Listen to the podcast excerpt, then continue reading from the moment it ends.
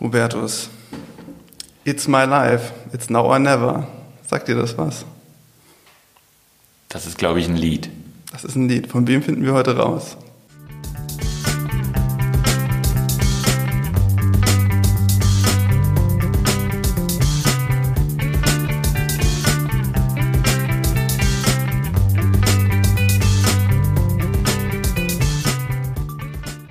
Hallo und herzlich willkommen zur dritten Folge von Kurzintervention, dem Rheinland-Pfälzischen Landtagspodcast. Mein Name ist Philipp Mutzbauer und bei mir ist wie immer Hubertus Glandorf. Hallo Hubertus. Hallo Philipp.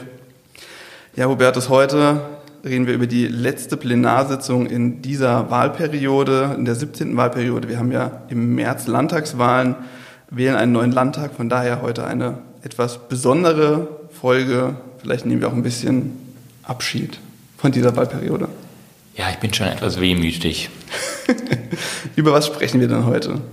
Ja, äh, wir nehmen insbesondere zwei Themen äh, der zweitägigen Plenarsitzung heraus. Einmal die Thematik Coronavirus-Krise und zum anderen das Thema Rassismus.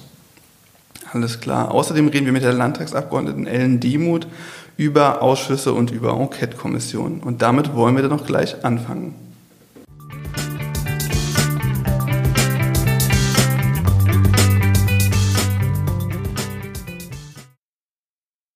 Spreche heute mit der Landtagsabgeordneten Ellen Demuth. Sie ist Vorsitzende der Enquete-Kommission Tourismus in Rheinland-Pfalz und stellvertretende Vorsitzende des Ausschusses für Gleichstellung und Frauenförderung.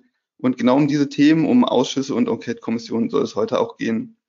Frau Demuth, herzlich willkommen bei uns im Podcast und vielen Dank, dass Sie sich die Zeit genommen haben. Hallo, Herr Mutzbauer. Guten Morgen. Sehr gerne. Ich hatte ja bereits eben angesprochen, Sie sind stellvertretende Vorsitzende eines Ausschusses und Vorsitzende einer Enquete-Kommission. Wie wird man das eigentlich? Ja, also, das ist eine gute Frage, natürlich. Also die Enquete-Kommission ist ein besonderer Ausschuss im Landtag. Davon gibt es in äh, der Legislaturperiode maximal so zwei.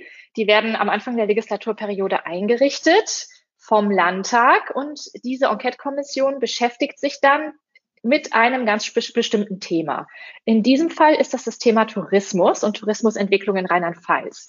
Der Landtag hat sich entschieden, darauf einen bestimmten, einen speziellen Fokus zu legen, weil der Tourismus in Rheinland-Pfalz sich nicht so gut entwickelt hat in den vergangenen Jahren wie in anderen Bundesländern und wir mal intensiv schauen wollen, woran das liegt.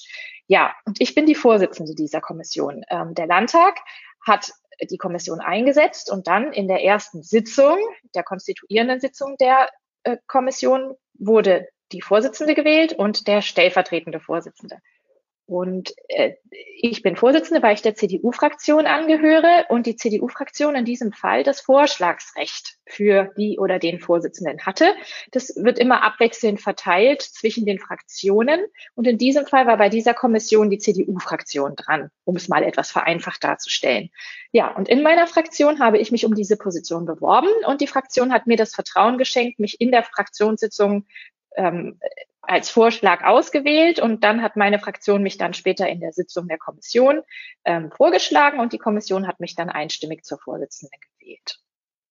Wenn man sich mit der Arbeit von Parlamenten befasst, damit auseinandersetzt, dann liest man relativ schnell immer die Aussage, dass ein großer Teil der parlamentarischen Arbeit in den Ausschüssen stattfindet. Wie würden Sie denn die Arbeitsweise und die Arbeit in einem Ausschuss oder in einer Enquete-Kommission beschreiben? Was sind denn die, die Funktionen dieser, dieser Einrichtungen? Im Landtag ist es so, dass wir ja verschiedene Themen behandeln. Vor allen Dingen sind wir im Landtag zuständig für innenpolitische Fragen wie die Polizei, die Feuerwehr. Es geht aber auch um Bildungspolitik. Das wird ja auch auf Länderebene vor allen Dingen behandelt, die Bildung. Und äh, so geht es zum Beispiel auch wie in meiner Kommission um das Thema Tourismus.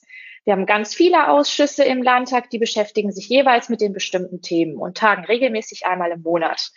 Und ähm, es ist so, dass wir in diesen Ausschusssitzungen dann tagesaktuelle Fragen beraten. Wie funktioniert zum Beispiel gerade der Tourismus während der Corona-Krise oder die Bildungspolitik während der Corona-Krise? Und wir bereiten auch immer die anstehenden Plenarsitzungen vor. Nämlich wir beraten meistens die Themen schon mal vor, die dann in der Plenarsitzung noch einmal aufgerufen werden. Oder wir bereiten Themen nach, die in der letzten Plenarsitzung eine Rolle gespielt haben. Und welche Aufgabe übernehmen Sie als Vorsitzende? Ähm, als Vorsitzende obliegt es mir natürlich, die Sitzung zu leiten.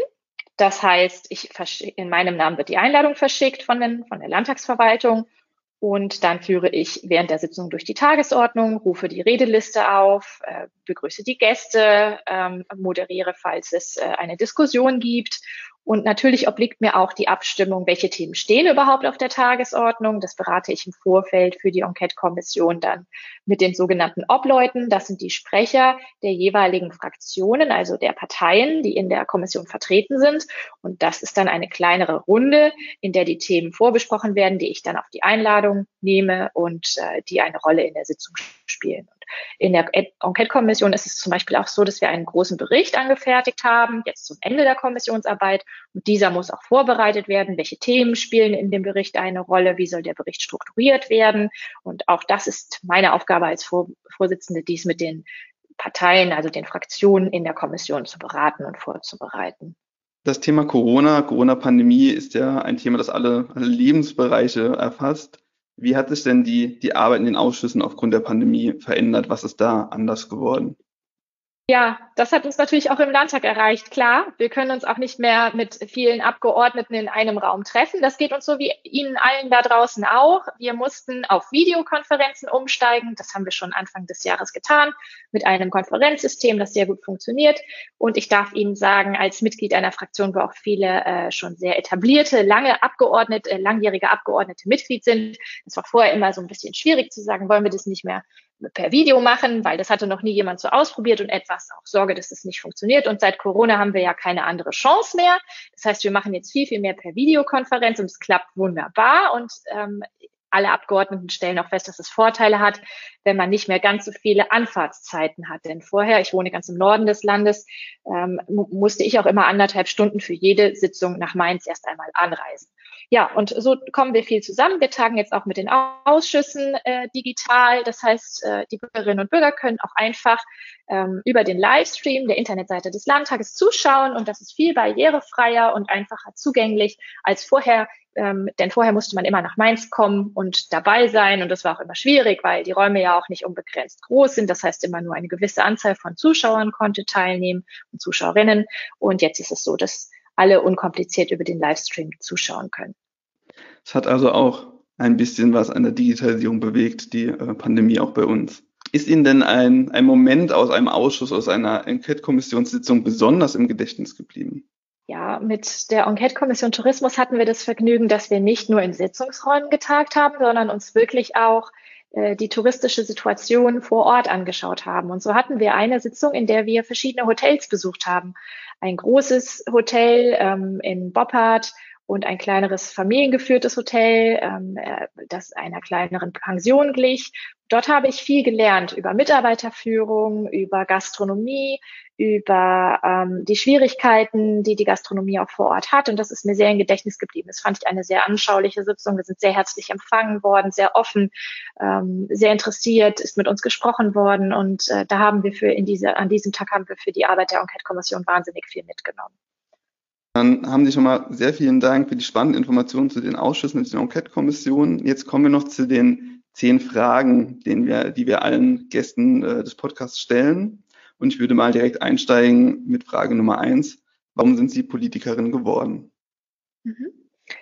Ja, das ist eine gute Frage. Natürlich war das nicht von Geburt an schon klar, dass ich Politikerin werden wollte, sondern das ist im Laufe meiner Schul- und Jugendzeit mir immer klarer geworden, dass es mir wichtig ist, für unsere Gesellschaft Verantwortung zu übernehmen, mir nicht egal ist, wie unser Land sich entwickelt, wie sich unsere Demokratie gestaltet. Und mit meinem Geschichtsleistungskurs habe ich einmal das Konzentrationslager in Auschwitz besucht. Und das war für mich ein Punkt, in meinem Leben an diesem Tag äh, habe ich äh, gespürt, dass es mir ein Anliegen sein wird, mich mein ganzes Leben lang dafür einzusetzen, dass unsere Gesellschaft nicht wieder so weit auseinanderdriftet, dass solche schlimmen Dinge passieren können. Und ähm, seitdem engagiere ich mich sehr intensiv politisch, habe mir dann angesehen, äh, in welcher Partei sich meine Interessen am stärksten wiederfinden. Das ist bei mir die CDU, weil ich glaube, dass wir Menschen befähigen müssen, sich um sich selbst zu kümmern, an jeden Einzelnen glauben und Angebote schaffen müssen, Strukturen, in denen sich Menschen entwickeln können. Aus diesem Grund, ja, bin ich Politikerin geworden.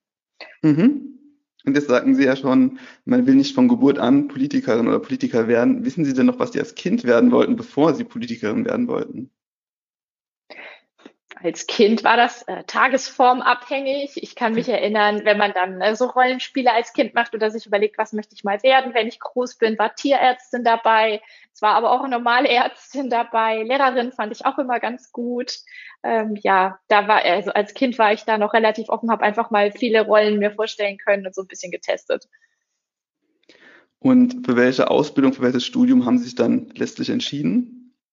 Letztlich habe ich nach dem Abitur erstmal BWL studiert. In der Tat mit einem Schwerpunkt im Tourismusmanagement. Ähm, da ging es mir aber vor allen Dingen darum, die Uni fand ich total spannend. Das war eine englischsprachige Universität und das Studium sah von Anfang an vor, dass ich ein, äh, ein Auslandsstudienjahr in Australien machen konnte und ein weiteres halbes Jahr in Irland.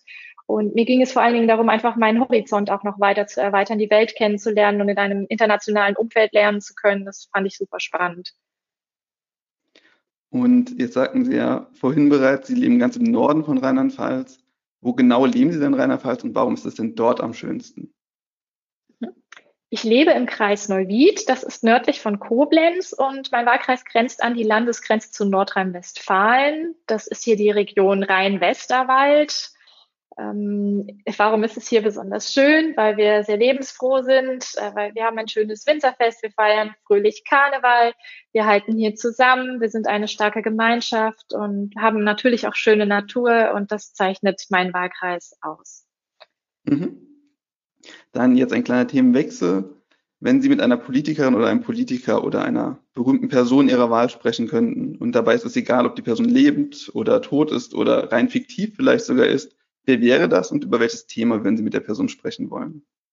Gerne sprechen würde ich mal mit Kamala Harris, der neuen, der neuen ähm, äh, Vice-Präsidentin in den, in den USA. Ich finde, das ist eine sehr spannende, interessante Persönlichkeit, die sich in den letzten Jahren fantastisch entwickelt hat, sich für Frauenrechte stark macht und jetzt wirklich die zweitwichtigste Person auf der ganzen Welt ist. Äh, und als schwarze Frau hat sie sicherlich äh, auch einige Erfahrungen, wie man im Umgang mit äh, Männern und im Umgang mit Machtstrukturen und Mehrheitsgesellschaften äh, seinen Weg gehen kann. Und äh, ja, ich fände es super spannend, mal mit ihr zu sprechen und mich auszutauschen, welche Herausforderungen sie auch für die kommenden Jahre sieht, auch in dem Zusammenhalt der USA, dem Zusammenführen dieses wichtigen, starken Landes, unseres Partners.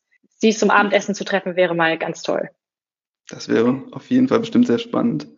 Und wovon gibt es denn Ihrer Meinung nach in der Politik zu wenig und wovon gibt es zu viel in der Politik? In der Politik zu wenig, glaube ich, ist es manchmal, dass wir nicht ausreichend einander zuhören. Oft haben wir gefestigte Positionen innerhalb der Fraktionen ähm, und machen uns nicht mehr die Mühe, auch wirklich nochmal offen anderen Fraktionen und Politikerinnen zuzuhören. Weil manchmal, glaube ich, könnten wir mehr voneinander lernen und gemeinsam bessere Lösungen auch erarbeiten. Ähm, und die andere Frage war, wovon es schon zu viel gibt oder wo, wo es zu viel gibt, genau. Ja, zu viel, ja, könnte ich quasi das Gegenteilige sagen. Ne? Also zu viel gibt es manchmal, will man einfach Recht haben, auf seine Meinung bestehen, ist der Meinung, der eigene Vorschlag ist der beste und äh, schaut nicht mehr so richtig rechts und links, was es eigentlich noch für Alternativen gäbe, auch im Sinne der Bürgerinnen und Bürger. Und ich, da würde ich mir einfach mehr Offenheit insgesamt wünschen. Okay, dann gehen wir jetzt nochmal ein bisschen weg vom Thema Politik. Was ist denn Ihr liebstes Buch, Ihr liebster Film oder Brettspiel oder Videospiel und warum? Also im Moment ähm, äh, höre ich wahnsinnig gerne Podcasts und ähm, was so mein Liebstes, was ich, was mich täglich durch den Tag begleitet, sind jetzt zwar äh, ist keins der Dinge, die Sie aufgezählt haben, aber ich höre morgens mit Leidenschaft den Deutschlandfunk und bei mir beginnt kein Tag ohne den Deutschlandfunk, weil ich komme ähm, außer zum Zeitungslesen nicht äh, wirklich wahnsinnig oft dazu, ein Buch zu lesen, außer es sind Ferien oder so. Und dann könnte ich jetzt auch nicht wirklich sagen, was mein absolutes Lieblingsbuch ist. Aber mein Lieblingsradiosender, den kann ich Ihnen sagen, das ist der Deutschlandfunk. Und natürlich höre ich auch gerne den SWR, sollte ich vielleicht an dieser Stelle sagen. Aber äh, ja, dennoch ähm, kein Tag ohne Deutschlandfunk. Okay. Und haben Sie möglicherweise ein ausgefallenes Hobby, von dem Sie uns berichten wollen? Ein ausgefallenes Hobby. Es darf auch ein normales Hobby sein. Ich gehe gerne zum Laufen, also ich gehe gerne joggen, aber das ist nicht wirklich besonders ausgefallen. aber vielleicht muss es das auch gar nicht sein. als Politikerin hat man nicht so viel Zeit für Hobbys, die sich regelmäßig wiederholen. Also Vereinssport oder im Chor singen ist gerade schwierig, weil ich halt, wenn gerade kein Corona ist, sehr viele Abendtermine habe, die oft variieren und keine Woche ist wie die andere. Deshalb ist es super schwierig, Hobbys zu verfolgen, ähm, die in der Gruppe ausgeübt werden. Und deshalb mhm. bin ich so ein bisschen darauf umgestiegen, einfach nur so zum Laufen zu gehen und für mich alleine ein bisschen Sport zu machen. Das kann ich dann machen, wann ich möchte. Okay, das scheint insgesamt auch ein ein politiknahes Hobby zu sein. Sowohl der Landtagspräsident als auch äh, Dr. Glauben von Abteilung P haben auch schon berichtet, dass sie gerne laufen gehen. Ach, Sie an, ja, dann könnten wir ja mal eine Laufgruppe gründen Vielleicht im Parlament. Und wissen Sie noch, was Ihr erstes Konzert war? Ähm, ja, damals mit meinem ersten Freund war ich bei Bon Jovi. Es war ein Open-Air-Konzert in Bochum im Stadion. Jetzt fragen Sie mich nicht, wann das war. Ich glaube 2000 ja, im Jahr 2000 muss es gewesen sein. Schon lange okay. her. Und sind Sie Bon Jovi bis heute treu geblieben? Ja, den höre ich immer noch gern. Ich wünschte mir, er könnte noch mal eine neue, neue Platte aufnehmen. So langsam. Und dann als abschließende Frage, jetzt hatten Sie den Deutschlandfunk eben schon kurz erwähnt, aber haben Sie noch eine Podcast-Empfehlung für uns? Auch gerne höre ich Steingarts Morning Briefing. Und ansonsten kann ich den Podcast der Influencerin Luisa Dellert empfehlen. Da geht es auch viel um Nachhaltigkeit, um moderne Themen, um Feminismus. Ähm, Lu erklärt heißt der. Und ja, das sind so, glaube ich, meine zwei Favoriten, die ich auch häufig neben dem Deutschlandfunk noch höre. Das waren auch schon unsere zehn Fragen. Frau Demuth, haben Sie vielen Dank für Ihre Zeit und die spannenden Antworten und ich wünsche Ihnen noch einen schönen Tag. Sehr gerne. Es war mir ein Vergnügen. Dankeschön. Ihnen auch.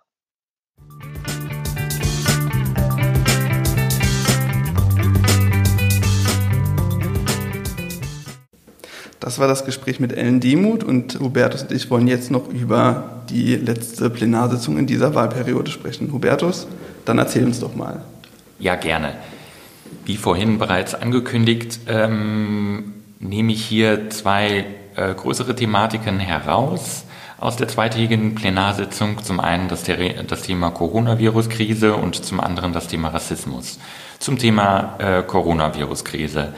Da ist es so, dass ähm, im Rahmen der Plenarsitzung es zu einer Regierungserklärung von Ministerpräsidentin Malu Dreyer kommt, in der sie die Lage in der äh, Coronavirus-Krise erläutert, die Lage zur Coronavirus-Krankheit 2019 darstellt.